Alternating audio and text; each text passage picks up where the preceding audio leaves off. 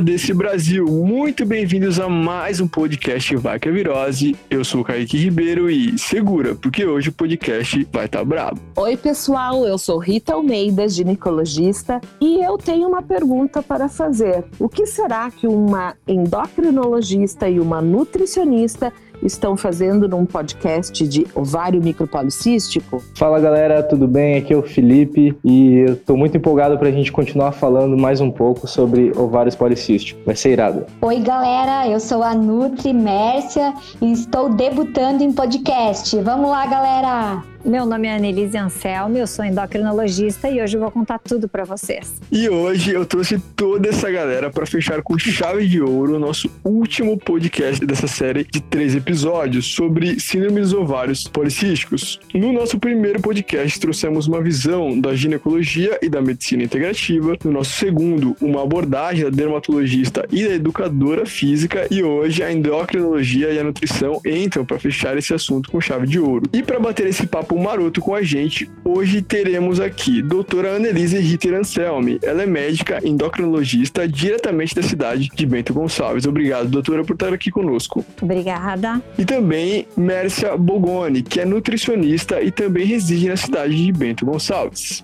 Oi, galera, tô adorando participar disso, tô bem, bem contente. Adorei.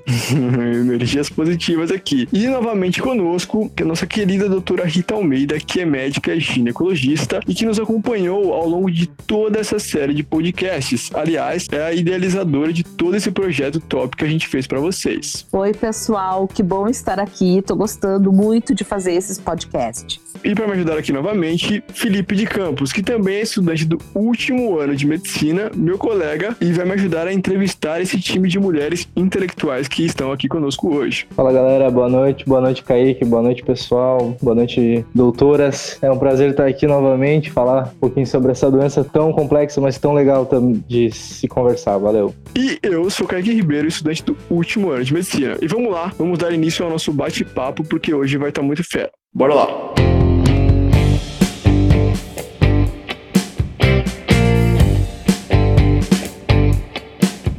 A gente sabe que a síndrome dos ovários policísticos é uma das condições clínicas mais comuns entre as disfunções endócrinas que afetam é, as mulheres em idade reprodutiva, tendo sua prevalência variando de 6 a 16% dependendo da população. E eu gostaria de pedir para a doutora Rita nos fazer um breve resumo aqui sobre o que são ovários policísticos, quais são os principais sintomas, um panorama geral para a gente, por gentileza. Doutora Rita, por favor. Então, ovário micropolicístico, como diz o nome, é uma síndrome onde aparecem vários vários sinais e sintomas na jovem, na jovem mulher ou na jovem adulta. Então, normalmente a mulher com ovário micropolicístico chega no consultório fazendo a seguinte queixa: doutora, eu não estou menstruando ou eu estou menstruando a cada 90, 120 dias. E a partir deste momento, nós começamos a analisar esta paciente e muitas vezes nós encontramos vários sinais do ovário micropolicístico que pode ser pele oleosa, cabelo oleoso, queda de cabelo, aparecimento de espinhas, hirsutismo, aumento de peso. E quando nós partimos então para os exames, muitas vezes nós encontramos na ecografia aqueles ovários que têm uma coroa ao redor da sua superfície, né, que é bem característico de ovário micropolicístico. E além disso, nós podemos ter alterações hormonais. Com o tempo, nós podemos ter dislipidemia, com alteração de colesterol,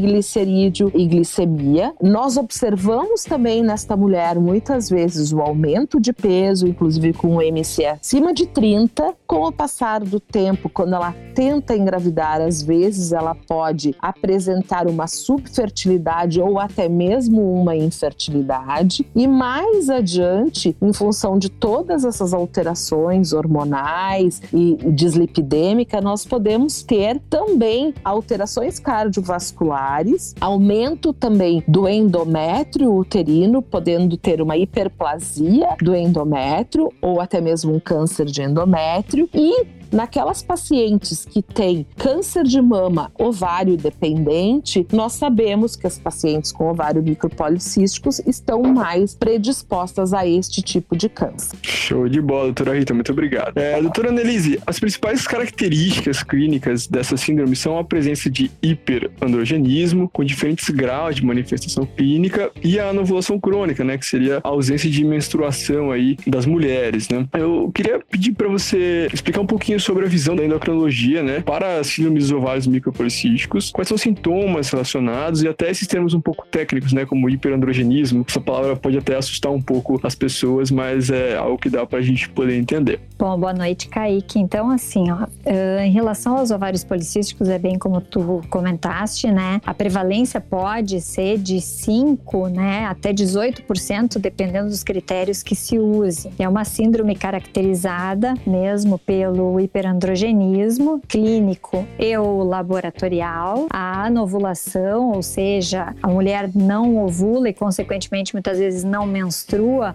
ou menstrua em períodos maiores, né, com intervalos maiores, e o encontro de ovários na ecografia. Até hoje não se conhece um único fator que possa ser responsabilizado pela origem da síndrome dos ovários policístico. Provavelmente tem um componente genético, né, até porque se vê alguns grupamentos familiares, multigênico, modulado também por fatores ambientais. O diagnóstico se tornou bem mais frequente por causa do ultrassom, que tem sido feito com mais frequência, né? Mas falando no hiperandrogenismo, né? O hiperandrogenismo ele pode ser clínico ou laboratorial. O hiperandrogenismo é um termo que a gente utiliza para descrever os sinais clínicos devido à ação, ao aumento da ação biológica de andrógenos, que são os hormônios masculinos. A mulher ela tem tanto a secreção de hormônios femininos, muito maior quantidade, mas também secreta pelo ovário uma quantidade também pequena de hormônios hormônio masculino. E nas mulheres com síndrome de ovário policístico, essa secreção muitas vezes está aumentada. Quando a secreção não está aumentada, muitas vezes a sensibilidade delas é aumentada. Então, não precisa necessariamente se ter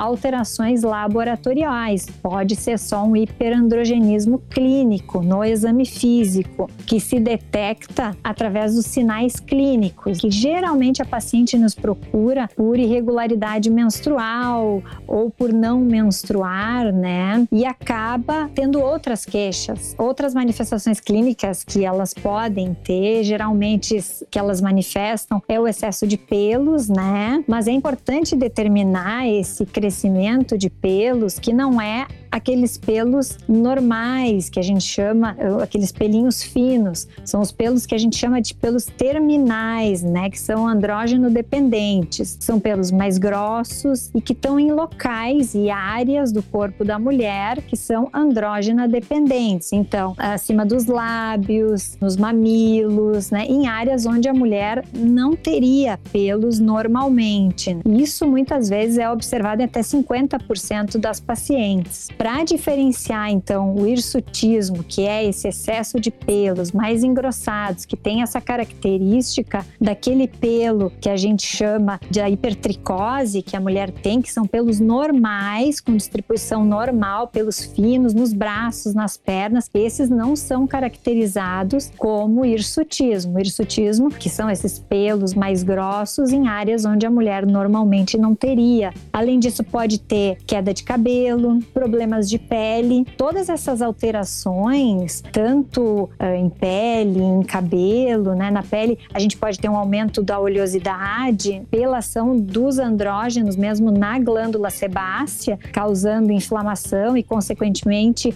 muitas vezes uh, acaba tendo uma colonização por bactérias e acaba formando a acne, aquelas lesões com às vezes com pústulas, né, com presença de pus, né? Então essas pacientes também apresentam em consequência do aumento dos andrógenos uma resistência insulínica, né? A insulina é o hormônio que coloca a glicose para dentro da célula, né? Consequentemente, elas têm uma resistência e acabam produzindo mais insulina. Isso acaba levando a um aumento de peso, mas é importante que se saiba que mesmo as pacientes que não tenham obesidade, elas também apresentam resistência insulínica, né? E esse é um fator extremamente extremamente importante da síndrome dos ovários policísticos, porque os andrógenos estimulam a resistência insulínica e, consequentemente, o aumento da insulina acaba estimulando o aumento dos andrógenos, né? Como se fosse um ciclo vicioso. Então, a, a importância que tem realmente, depois provavelmente a Mércia vai falar, uhum. da dieta, da atividade física, para quebrar esse ciclo e conseguir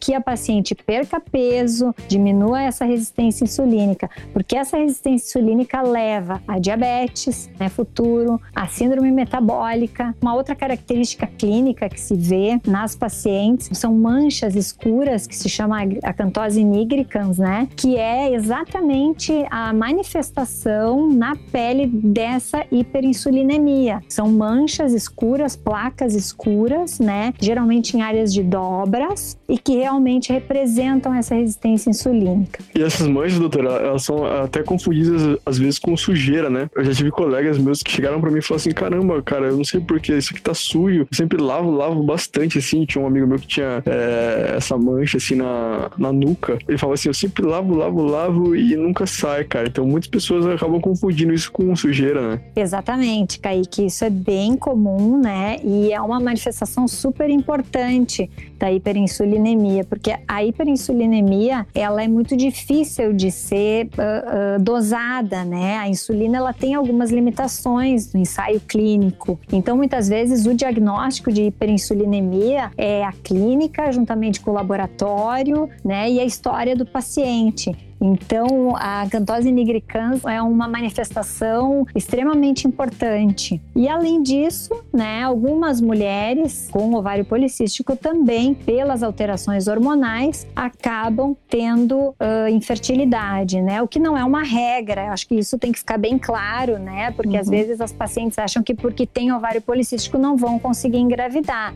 né? Não é regra, né? Eu sempre explico para as minhas pacientes que o ovário policístico é muito difícil de entender para quem não é da área como ele funciona. Eu sempre explico para as minhas pacientes que os ovários, eles são comandados como se fossem uma orquestra, onde existe os instrumentos e aquela pessoa que coordena a orquestra. Então, na mulher com ovários policísticos, aquela orquestra não está tão bem no ritmo, mais ou menos para elas entenderem o que que acontece e consequentemente existem todas aquelas alterações. Tudo tem que ser bem interligado ligado. E nessas pacientes é isso que acontece. Na verdade, é uma questão ali de uma orquestra que não tá, né? E que a gente consegue, de alguma forma, com algumas mudanças de estilo de vida, driblar isso, né? Porque é uma doença que, na verdade, a gente acaba tratando os sintomas, né? E tratando os fatores de risco que ela traz. Muito bom. É, então, nesse contexto metabólico, endocrinológico, é, eu queria fazer agora uma pergunta para a Mércia, é, nutricionista nutricionista, né? Mércia, uh, assim a gente sabe que, como a doutora falou, ovários policísticos e o ganho de peso, o sobrepeso, até a obesidade estão muito relacionados. E no último podcast, a doutora Rita tinha esclarecido que uma pequena porcentagem de peso que a paciente já perca, cerca de 5, 10%, já fazem toda a diferença no tratamento dessa paciente. Eu queria saber de você, é, da sua prática, como que você lida com essas pacientes, quais são as principais orientações? É, conta um pouquinho pra gente, por favor. Certo. Então, assim, o que, que, que a gente gente sabe, né, que por ter essa, essa resistência insulínica significativa nessas pacientes, a glicose não consegue entrar na célula, né? Então essa pessoa ela tá sempre com fome. Eu percebo isso, sabe? Então ela tá sempre reclamando: "Ah, eu tenho fome toda hora". Porque claro, como essa glicose não tá entrando na célula, porque a insulina não consegue agir, elas têm essa essa tendência a comer mais. Eu vejo sim muito sim um aumento de peso, principalmente na região abdominal, né? Então a gente tem que sempre falar do exercício físico, né? Sempre junto com a alimentação, que são os dois pilares importantes para perda de peso, né? Na relação da alimentação, eu sempre falo assim que é, é muito pessoal também, né? Primeiro, eu sempre procuro organizar a alimentação, né? Geralmente elas chegam bem perdidas porque elas ouvem uma coisa aqui no Instagram, ou a amiga que fez uma dieta, ou a outra que não sei fez outra coisa, né? E cada um é um, né? Basicamente, assim, elas chegam querendo já de cara cortar o carboidrato carboidrato, né? Que elas leem por aí que isso seria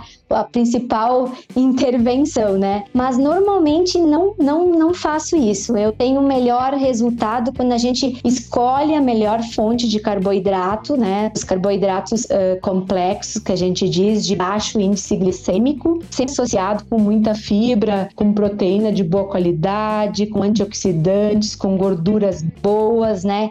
Costuma funcionar muito bem nessas pacientes, assim. E também essa, essa síndrome, ela acaba tendo uma inflamação crônica nessas pacientes, Kaique, sabe? Então a gente cuida muito da mucosa intestinal delas também. Nesse manejo de controle da mucosa intestinal, a gente tenta sempre tirar os agressores, né? O diminuir quase que total, que são os ultraprocessados, os fast food, né? O álcool em excesso, uh, enfim, né? Os agravantes ali que acabam inflamando mais essa mucosa, porque a mucosa intestinal acaba sendo a porta de entrada de tudo, né? Então a gente tem também cuidar muito do intestino. E junto com essa dieta, então, anti-inflamatória também, a gente usa sempre alguns aliados, assim, que eu gosto bastante de incluir nessas dietas, assim, que são, por exemplo, o gengibre, né? Que entra com, o seu composto bioativo chamado gingerol, que é um potente anti-inflamatório super natural, fácil de, de colocar na dieta da paciente, né? Tem a curcumina também, que é o composto bioativo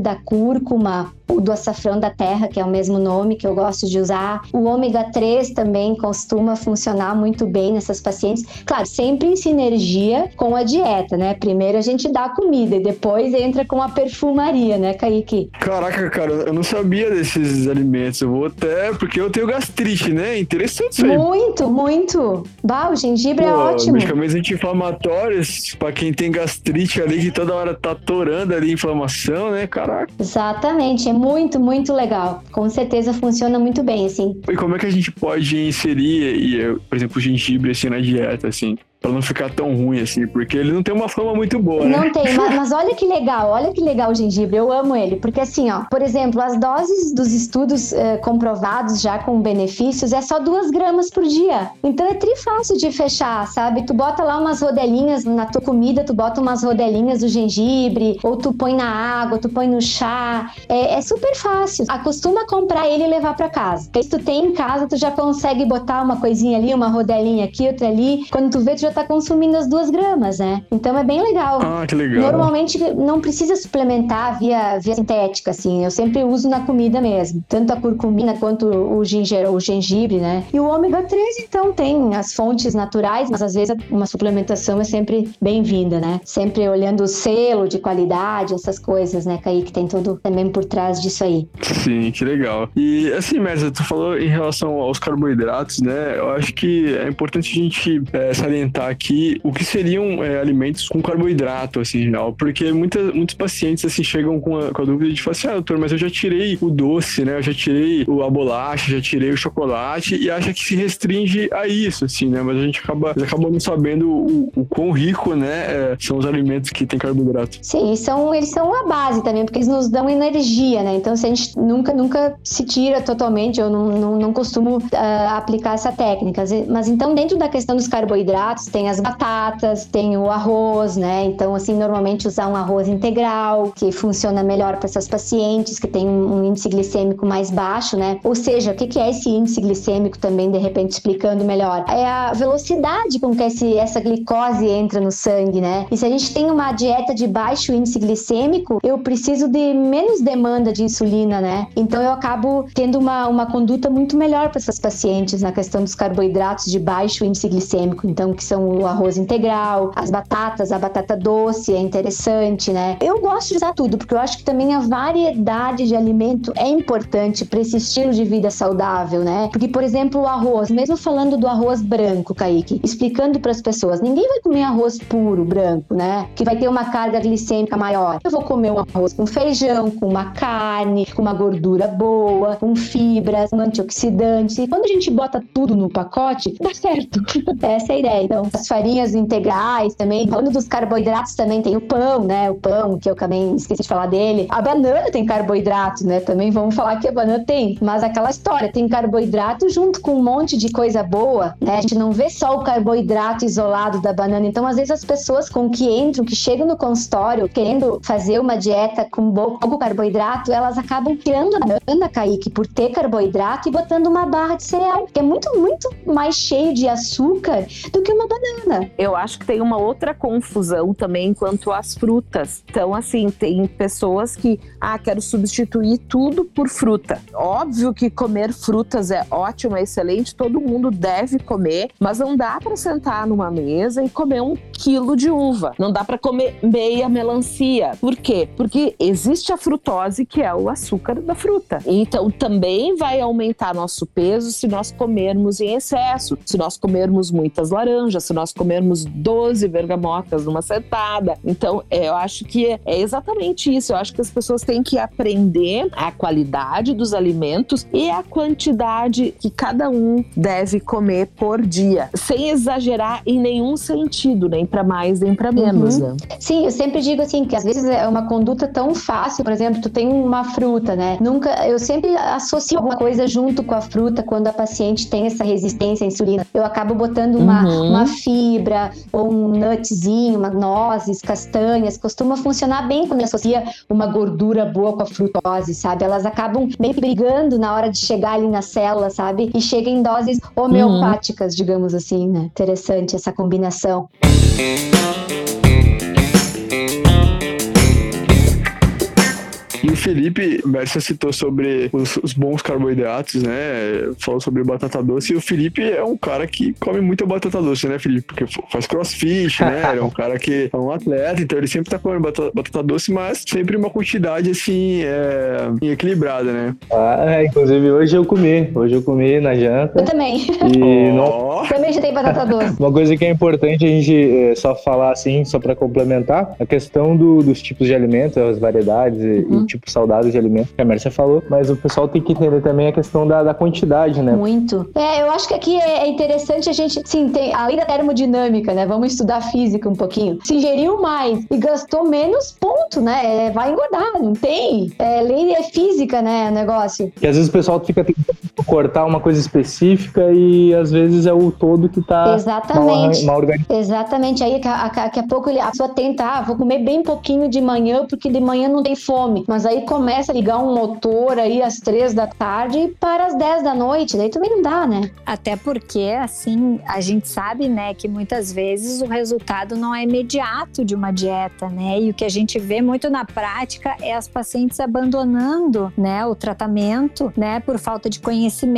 ou por um não ter um suporte nutricional adequado, né, para seguir uma dieta eficaz e sustentável a longo prazo. Então elas acabam desistindo muitas vezes, né? Então, dietas muito restritivas ou dietas, né, acabam fazendo com que a, a paciente uh, uh, desista, né? Uh, antes de ter qualquer resultado. Então, acho que é importante isso mesmo, né? É, eu sempre digo assim, que às vezes tem que adequar também aquela situação. Daqui a pouco a pessoa tem, eu sempre digo assim, tem que olhar como um todo essa pessoa que, que nem a, a Annelise falou, acho que é ótima essa colocação. Tem que levar pra vida, né? Não existe começo, meio e fim numa dieta, né? Mudança de estilo de vida, né? Que é pra sempre, né? E aí entra o exercício físico, né? Sim, muito importante. É muito muito importante o gasto também, que a pessoa até pode fazer dieta, mas se ela ficar o dia inteiro Exatamente. sentada na frente de um computador, trabalhando na frente de um computador, ou enfim, né, seja lá qual for a sua atividade, sem se mexer, vai também acumular peso. Então, assim,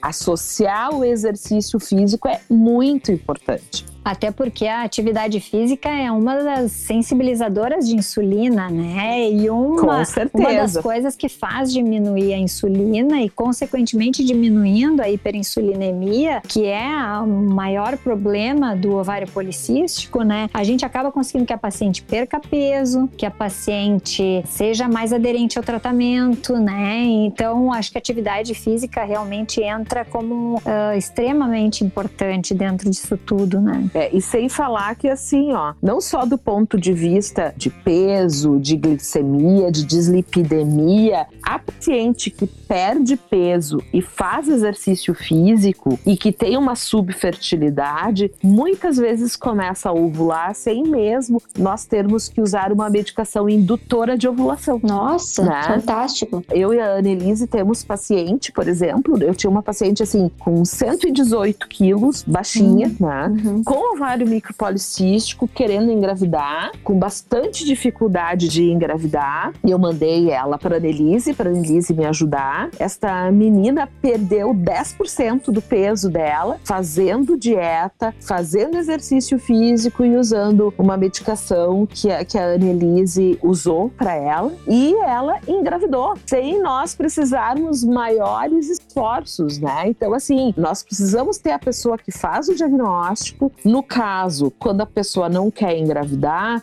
eu uso anticoncepcional para tratar essa paciente, que é a primeira droga de escolha. Mas no caso de ah, não conseguir tratar, de não conseguir ovular, de não conseguir engravidar, ou naqueles casos onde o anticoncepcional não ajuda na espinha, não ajuda ah, na oleosidade do cabelo, nós temos sim que lançar mão de outros profissionais para nos ajudar e para ajudar a paciente. Então, essa coisa multidisciplinar do ovário micropolicístico é muito legal, porque a gente vê o resultado disso. E a nutricionista também sempre nos ajuda, a preparadora física sempre nos ajuda, e quando nós precisamos, inclusive uma dermatologista também nos ajuda. E isso é muito importante. E os estudos mais atuais realmente têm mostrado, né, que a correção da ingestão calórica diária e adequação, né, nutricional de macro e micronutrientes tem muito melhor resultado na perda e na manutenção do peso do que dietas hipocalóricas e com muitas restrições, né? Então acaba realmente sendo o- cerne do tratamento. Eu acho que tá realmente na mudança de estilo de vida também, né? Que é atividade física, né, alimentação adequada. Eu sou a prova viva disso, né, Annelise? Eu perdi 16 quilos de março pra cá, né? Hum, show. Adequando minha dieta, eu consultei com a Annelise, adequando minha dieta, usando uma medicação e fazendo exercício físico. E eu sou uma paciente micropolicística, Ah, olha só. né? Ah, que Ah. legal, Ritor. Eu não sabia. Também não. não. Se eu soubesse, eu tinha citado no primeiro episódio lá da série. Não, eu sou uma paciente de ovário micropolicístico desde sempre, né? E tenho meus dois filhos sem ter feito tratamento com fertileuta. E toda vez que eu realmente fiz dieta adequada e fiz exercício físico, eu perdi peso e eu consegui engravidar duas vezes sem usar inclusive medicação indutora de ovulação. Claro que a gente cansa. Chega uma hora que a gente cansa e a gente dá uma desleixada, Uhum. né? E a gente volta a engordar, mas daí a gente olha, não, ó, tá doendo o joelho, tá doendo o tornozelo. Pô, não tô entrando na minha roupa, né? Tenho que trocar todo o guarda-roupa. Pô, que ruim isso. Não, vamos lá, vamos de novo. Eu sempre digo para as minhas pacientes, ó, que o tratamento é pro resto da vida. Tu vai te tratar pro resto da vida. Não é agora, dois, três, quatro, seis meses que tu vai fazer uma dieta, ou que tu vai usar uma medicação, ou que tu vai fazer exercício físico, que tu vai resolver tua vida. Não, tu vai te tratar com estes aspectos, né? O resto da vida. Então tem que ser levado a sério, né? Doutora Annelise, eh, você falou que é muito difícil a gente dosar a questão da, da insulina, né? De ter um uma quantificação dessa resistência. Então, como é que ficaria o diagnóstico assim, laboratorial eh, dessas alterações metabólicas envolvidas na SOP? Bom, então assim, o diagnóstico da síndrome dos ovários policísticos, então, é o hiperandrogenismo, né? Associado a esses distúrbios menstruais e a aparência policística dos ovários na ecografia. Mas tem que sempre se excluir outras causas de hiperandrogenismo e de distúrbios menstruais. Então, isso é bem importante que seja feito. As dosagens laboratoriais não, não são essenciais para se fazer, tem muitos métodos, inclusive a dosagem de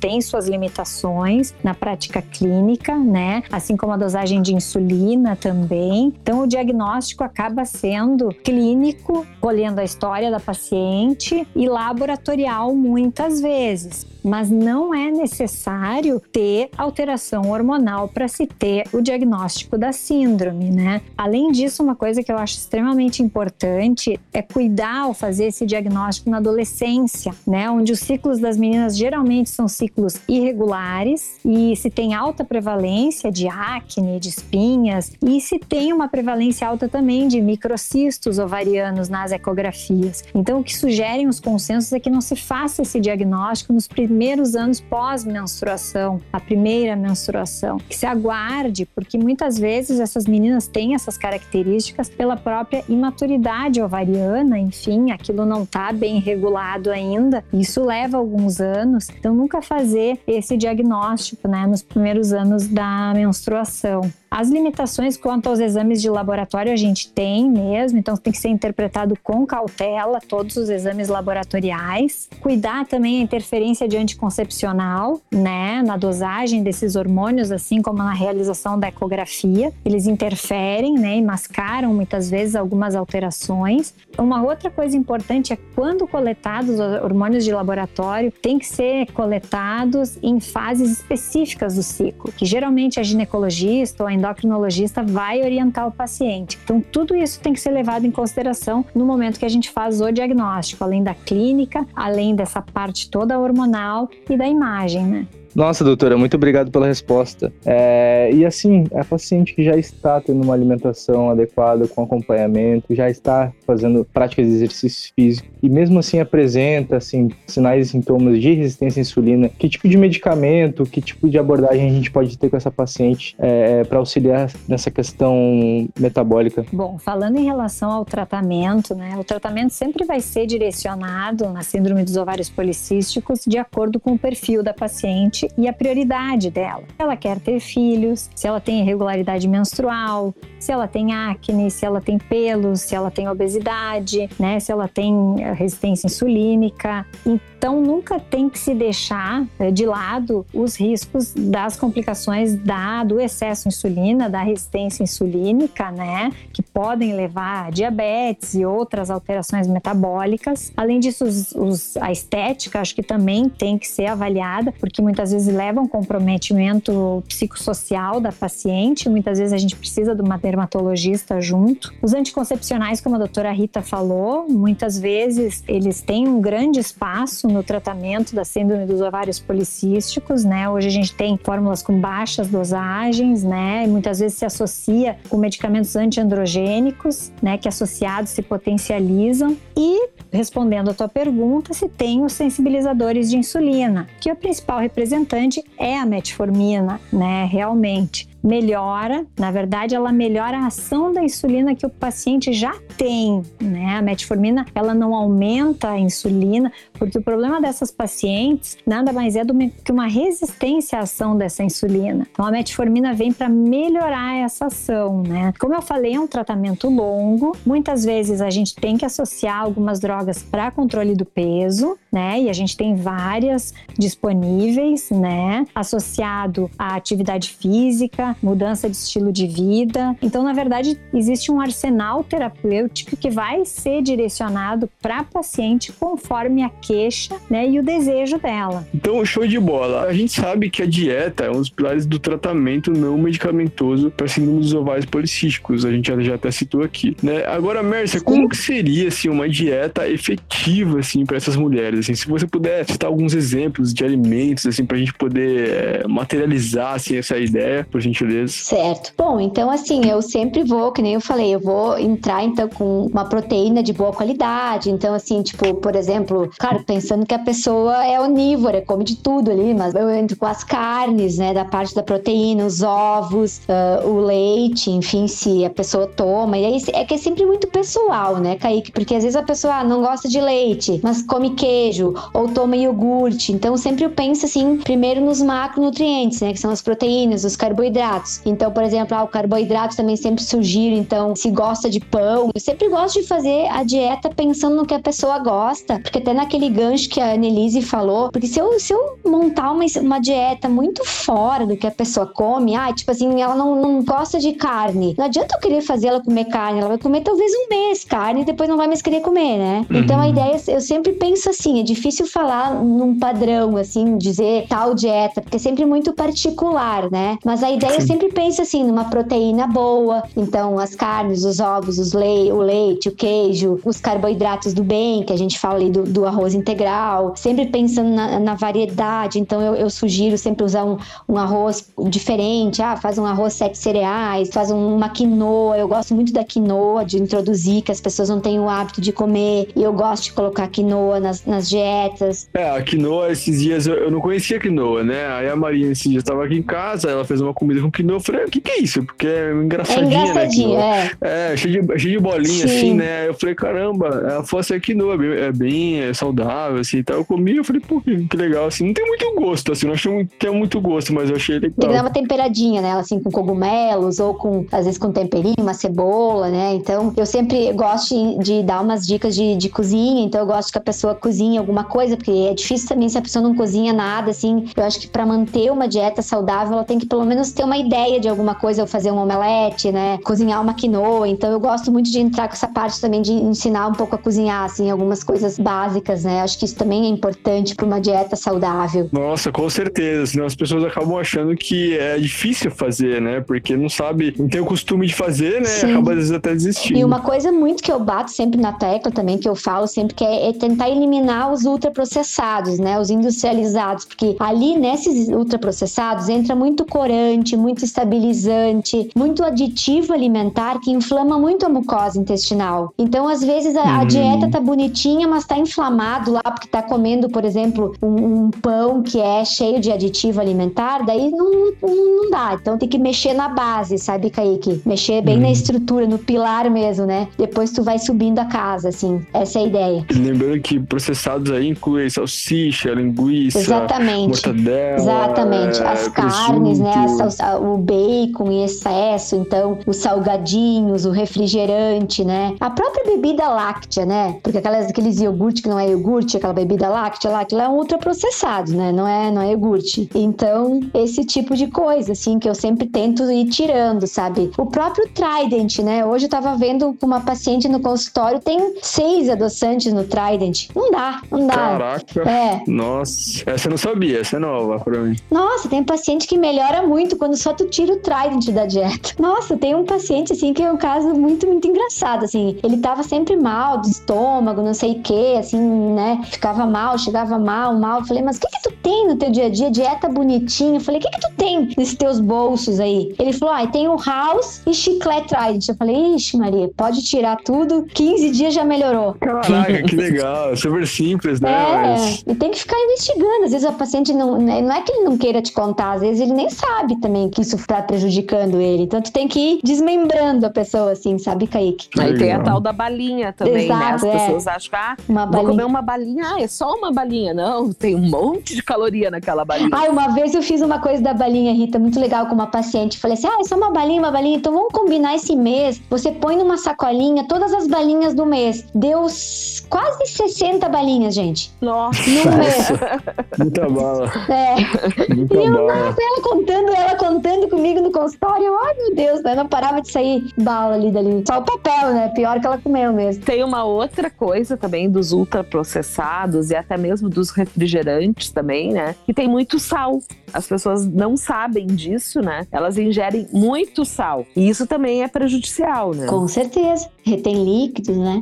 E aumenta o peso, né? É. Sim, né? Como é que pode numa barra de cereal ter sal, gente? Sempre tem sal. É que sal é barato também, e daí vai botando, vai pesando, vai, né, de certa maneira, forma é um conservante também, né? Sim. Uhum. Eu esqueci de falar de uma coisa que eu gosto bastante também nessas pacientes, enfim, que é a questão do anti-inflamatório, que a gente estava falando até pro teu caso aí, do resveratrol, né? Que falando das frutas, a gente tem o resveratrol nas nossas frutas daqui, né? Que a gente acha que é só as berries, né? Não, a gente tem o resveratrol, que é o super potente antioxidante fantástico também, no açaí e na jabuticaba. E são riquíssimos, né? Em antioxidantes. Então eu gosto também de introduzir essas coisas, principalmente se for na se for fruta da época, né? Eu gosto de introduzir nas uvas roxas também tem, né? Então o resveratrol hum. também eu gosto de incluir nessa dieta que tu chegaste a comentar antes ali, o que, que seria uma dieta talvez ideal, assim. Eu acho que tem que ter sempre essas coisinhas, né? Essas perfumarias, assim, que vai deixando ela mais bonita, mais enfeitada. E mais gostosa, é, né? E mais pra gostosa. Exatamente. Ah, que legal, bom saber, né? Então, açaí e jabuticaba? Exatamente. Tem outras fontes, tem as uvas roxas também, né?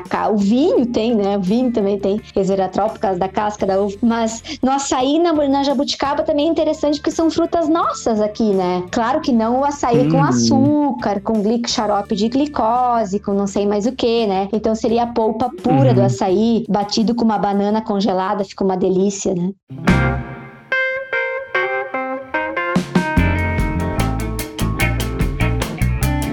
Então, que fantástico, que conversa rica, né? Quantos ensinamentos aqui vocês trouxeram. É, acho que foi um bate-papo muito rico e que com certeza vai ajudar muitas pessoas, né? Não só esse podcast, mas também os outros dois podcasts que a gente fez nessa nossa série. Eu gostaria que cada uma de vocês deixasse uma mensagem final sobre a visão de vocês, né, é, para essas mulheres que têm síndrome dos ovários policísticos e sobre toda essa visão que vocês trouxeram aqui da área de vocês para cada mulher que, que esteja ouvindo nesse momento. Bom, ao longo do mês de novembro, novembro, nós fizemos vários podcasts, né? E nós trouxemos vários profissionais, nós trouxemos a dermato, a preparadora física, a nutricionista, a endocrinologista e eu como ginecologista, mais a Marina como médica geral e integralista. Então, isso é importante para que as pessoas vejam que é, essa é uma síndrome multifacetada e que realmente nós temos que ver os vários aspectos dela para poder melhor melhor tratar esta paciente. E o melhor tratar esta paciente é justamente nós trabalharmos em conjunto, né, para que nós consigamos ter o máximo de aproveitamento e para que esta mulher consiga levar uma vida melhor. E eu queria agradecer a todas as minhas amigas médica, endocrinologista, dermato, a nutricionista, a minha preparadora física, a Marina, que é médica integralista, por ter participado, por ter aceito o meu convite para falar deste assunto que eu adoro. Então eu fico muito feliz e muito agradecida. Obrigada, Kaique, obrigada, Felipe também. Bom, então eu tô bem, eu quero agradecer assim a Rita, né, porque ela lembrou de mim, a Annelise, que eu sou super, né, a gente trabalha um monte junto, todo dia a gente se fala, e eu fico também bem feliz de poder contar com vocês, né, que a gente sempre sempre digo, esse tratamento multidisciplinar, ele acaba